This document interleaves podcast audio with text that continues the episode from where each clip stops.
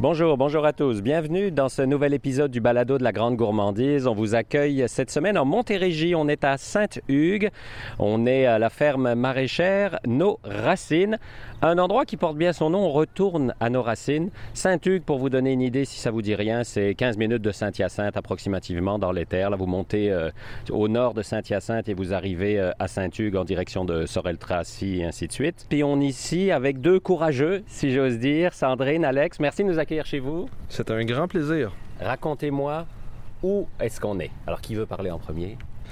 actuellement, on est sur euh, des terres qui nous ont été euh, louées, prêtées, si on veut, pour cultiver euh, des légumes diversifiés. On a décidé de se spécialiser dans les légumes racines, les légumes de conservation, ce qui nous rappelle un peu notre, notre passé puis notre précarité alimentaire à une certaine époque. Donc, on a décidé de travailler un peu en ce sens-là, de cultiver pommes de terre, de cultiver le topinambour, les oignons, carottes, betteraves, les grands classiques.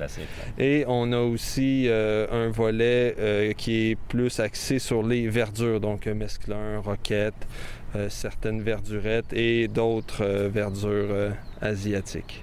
Sandrine, pourriez-vous me raconter, retourner dans le passé, d'où elle vient cette idée, cette idée folle, je serais tenté de dire? En fait, euh, nous, euh, Alex et moi, dans le fond, on est parents de cinq enfants. Puis, euh, on n'est pas du tout une relève traditionnelle. Nos parents sont pas agriculteurs. même, je dirais qu'il y a personne de près ou de loin dans notre famille qui, qui vient d'une ferme, qui a grandi là. notre, notre, notre voyage a commencé quand notre premier garçon est né on s'est mis à s'interroger sur qu'est-ce qu'on allait mettre dans son assiette. On a eu une espèce d'introspection. On a comme réalisé qu'on s'était jamais questionné pour nous-mêmes, mais que pour lui, c'était donc important de savoir d'où ça venait, qu'est-ce qu'il allait manger.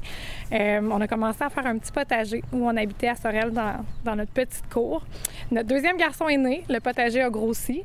Je suis tombée enceinte de notre troisième garçon. On a construit une serre en arrière pour partir nos semis. Puis c'est à ce moment-là vraiment qu'on on a vraiment réfléchi au fait qu'on voulait leur léguer quelque chose de tangible, de, un espèce de retour à la terre, retour aux sources. Tout le monde a toujours besoin de manger. Ça va être la base. Puis c'est à ce moment-là qu'on a décidé, parce que moi j'étais enceinte, qu'Alex retournerait aux études euh, en agriculture. Fait qu'à ce moment-là, pendant ma troisième grossesse, Papa était à l'école, il est retourné euh, à l'ITA à Saint-Hyacinthe faire le programme de gestion et technologie d'entreprise agricole. Pendant son parcours scolaire, on a eu un quatrième fils rendu là. Puis, euh, c'est vraiment rendu à son dernier stage qu'on a décidé de partir notre petit projet euh, parce que ayant un nouveau bébé à la maison, papa voulait pas nécessairement faire un stage à l'extérieur. Fait qu'avec ses enseignants, ils ont convenu qu'on pouvait partir notre petit projet. Moi, j'étais en congé de maternité. Fait que c'est à ce moment-là qu'on a démarré un petit, petit projet qu'on a, qu'on a appelé les légumes du père du fait qu'on avait beaucoup d'enfants et qu'Alex se faisait souvent nommer le père. Puis, euh, de fil en aiguille, on s'est retrouvés sur une parcelle plus grosse à Saint-Aimé. Puis, on est arrivé ici finalement en 2022 sur 12 euh, hectares cultivables. Puis, euh, on cherchait un nom qui nous ressemblait pour ce projet-là. On s'inspire beaucoup de ce qui était fait avant pour nos techniques de culture. On essaie de faire un retour à la source. Puis c'est en cherchant le mot, par exemple, agriculture en espagnol. On cherchait un nom qui sonnerait bien. Puis Alex m'a dit regarde, euh, il a dit c'est nos racines. Puis c'est à ce moment-là que ce nom-là a résonné dans ma tête. Puis je l'ai regardé puis j'ai dit nos racines. C'est ça. C'est ça. Ça veut tout dire. Ça représente les légumes, le choix de légumes qu'on veut faire. Ça représente les techniques par lesquelles on s'inspire. Euh, ça représente qu'est-ce qu'on veut laisser aux enfants. Les racines, c'est la base de tout dans la vie. Quand on a des bonnes racines, ben le reste va fleurir. Donc, euh, puis c'est un nom qui, traverse le temps. Si on s'en va vers un volet de transformation, nos racines s'y prêtent. Si on lègue notre terre à nos nombreux enfants qui vont vouloir en hériter un jour, on l'espère, c'est un nom qui, peut bien coller à eux. Tu sais, ça fait pas référence juste à Alex ou moi. Donc, euh, c'est comme ça que le projet Nos Racines et euh, c'est comme ça que ce nom-là a germé dans notre esprit. C'est-à-dire qu'en même temps que vous avez créé une famille, vous êtes créé une job quelque part. C'est hein? ça. oui, au fur et à mesure que la, famille grandissait, puis là, ben, avec ces nombreux projets jusqu'à ce qu'on arrive ici. On a une petite fille aussi qui est née euh, à l'été 2020, en pleine pandémie, au mois de juillet, en pleine saison maraîchère. Fait qu'on a quatre beaux cocos puis une petite fille euh, qui complète la famille. Je dirais, on, c'est, venu carrément euh, tout seul. Ça s'est fait. quoi. Oui, ça s'est fait avec le temps, avec nos expériences, ce qu'on a aimé, ce qu'on a moins aimé. Alors, vous êtes une petite équipe, un énorme terrain. On va un peu décrire ce qu'on voit. Donc, au bord de l'autoroute, on voit une, une grande bâtisse, finalement, en bois. Exact. Euh, et ensuite des serres. Euh, on en est au début, parce que ça fait une grosse année que vous êtes là, en gros. Là. Oui, exact. On, a déjà une année de, fait, donc on, a fait notre année zéro, comme on dit dans, le jargon. Euh, pour les, serres, c'est vraiment c'est vraiment le début de l'implantation de notre projet de, de serre parce qu'on veut évidemment profiter de nos températures québécoises pour cultiver, cultiver même l'hiver. Puis ça peut avoir un certain avantage dans le sens où on va se retrouver avec des verdures beaucoup plus euh, concentrées euh, en sucre en cultivant, euh, en cultivant l'hiver. Mm-hmm. Donc ça donne un avantage, ça donne quelques mots de tête, mais, quelques défis, mais c'est des beaux défis.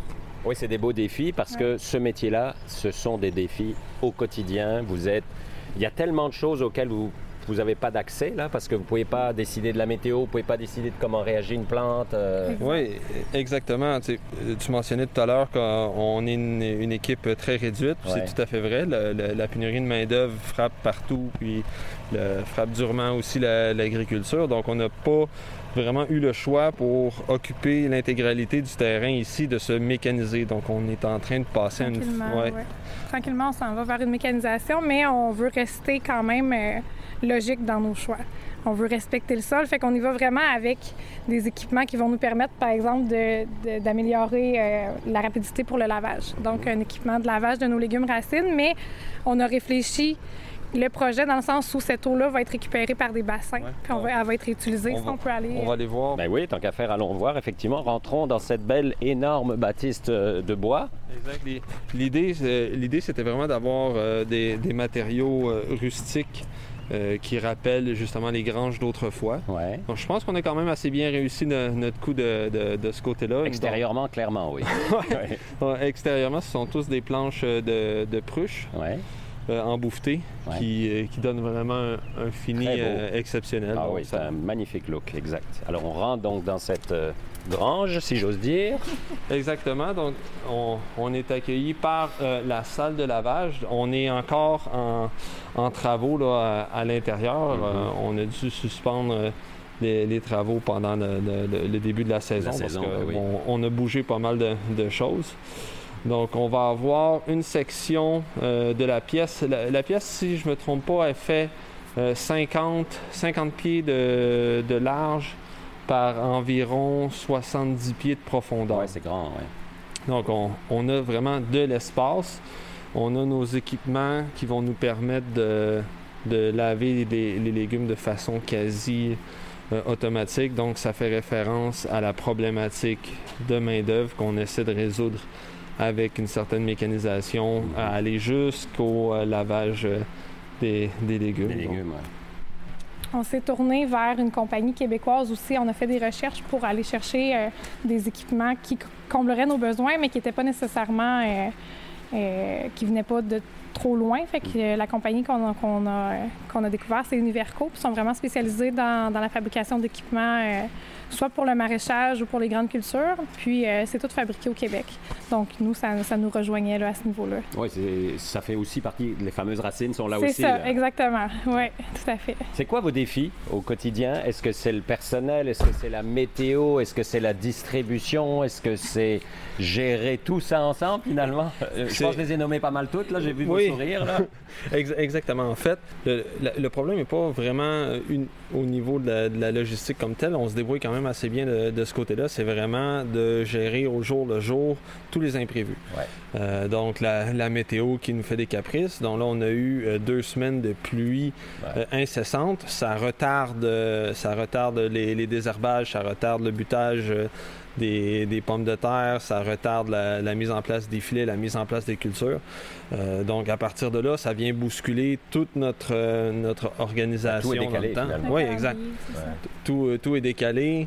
bon, après ça, tu as la gestion de la distribution, la gestion des ventes et des récoltes. Donc, le, plus difficile, c'est vraiment de garder euh, le véhicule euh, sur la route bien droit. Ça, c'est, le, plus difficile. En fait, pour être capable de bien manœuvrer une entreprise agricole, il faut vraiment être capable de composer euh, avec euh, des, des, surprises les unes derrière les autres. C'est-à-dire qu'il y a quelqu'un qui freine, mais c'est pas vous, là. C'est ça le problème. Oui, exact. Ou qui accélère d'un coup, mais c'est pas vous qui l'avez.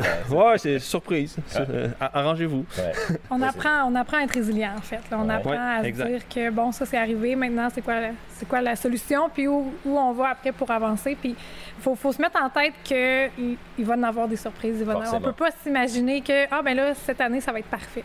Il faut juste avancer avec l'idée que quand ça arrive, faut rester aligné sur. Oui, c'est ça. Garder Le, positif, essayer de trouver euh, ce, qui, ce, qui, ce, qui, va bien, parce que c'est pas vrai que ça va mal tout le temps partout en même temps. Il y a des dossiers qui vont bien aller, d'autres moins bien, puis c'est naviguer là-dedans. C'est un, un petit voyage euh, dans les vagues. On va dire que vous êtes vraiment au début. Là. Un an, il n'y a pas grand-chose. Non, exactement. On, en est à, on en est à peaufiner euh, certains détails. On, on, a déjà eu ce qui, nous a, ce qui nous a énormément frappé pour cette année, pour cette saison aussi, ça a vraiment été le, manque de main-d'œuvre. On n'a pas réussi à trouver euh, personne en, début de, saison. Donc, ah les, les, gens que vous avez euh, croisés tout à l'heure, il y a mon fils un de mes fils qui est là pour euh, nous donner un coup de main, qui, s'est volontairement proposé pour venir nous aider à, travailler. Il y a beaucoup de cœur, euh, de cœur au ventre. Quelques bénévoles de la région. Exact, quelques bénévoles de la région. Ma mère qui est là depuis, le début. Depuis 2018. L'aventure commence pas mal en, 2018 pendant le stage. Depuis ce temps-là qu'on a la chance de l'avoir avec nous, qui nous aide au quotidien, soit avec euh, la supervision des enfants quand nous, on est occupés, ou comme, comme aujourd'hui, euh, un petit coup de main dans les serres. Donc, on, a, on a vraiment un noyau très, très, très dur au, niveau de, notre organisation. Euh, par contre, on n'arrive pas à, avoir personne autour. Donc ça, ça fait partie des... Des, gros défis. Oui, des, des, gros défis à, à gérer, des grosses, des grosses difficultés. Nous, c'est super important. On fait des produits en serre euh, au moment où la saison est plus froide, mais on veut que nos produits poussent dans un sol vivant. ça ne pousse pas dans des substrats, pas dans de l'eau. Ils ont les racines dans la terre. C'est super important pour nous parce que ça va faire toute la différence au niveau de la saveur, des nutriments. C'est pas des nutriments qui ont été ajoutés à l'eau.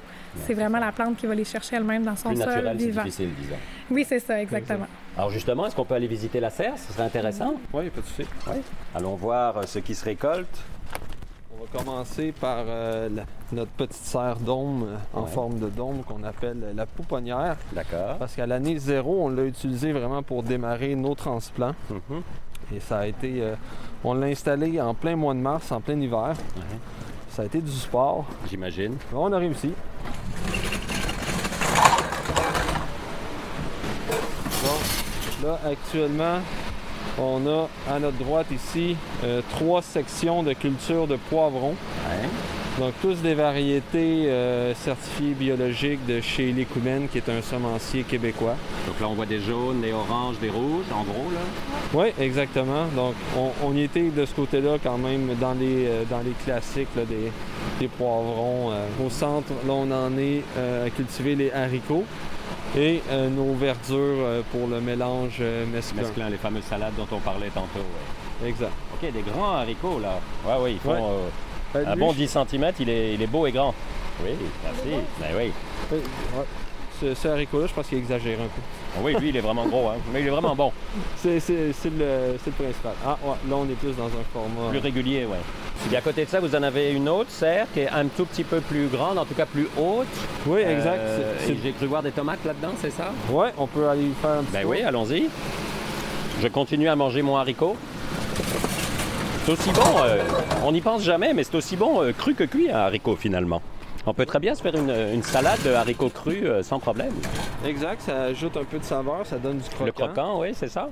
Là, là, on va faire quelque chose qu'on fait jamais, qu'on n'a jamais fait. Il faut une première. On a fait 130 balados, ben là, c'est une première. Alors, on va faire deux balados avec vous parce que tout ce que vous me dites est intéressant. Puis, on est déjà, on a déjà dépassé la durée qu'on aurait dû, euh, qu'on aurait dû être là, de la longueur classique d'un balado. Alors, on va se retrouver non pas dans deux semaines, mais vendredi prochain. On va faire deux balados d'affilée.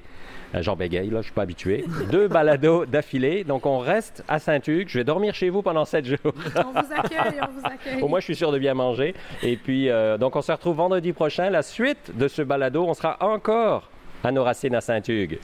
À la semaine prochaine. Puis, n'oubliez pas, d'ici là, mangez local. Bye bye tout le monde.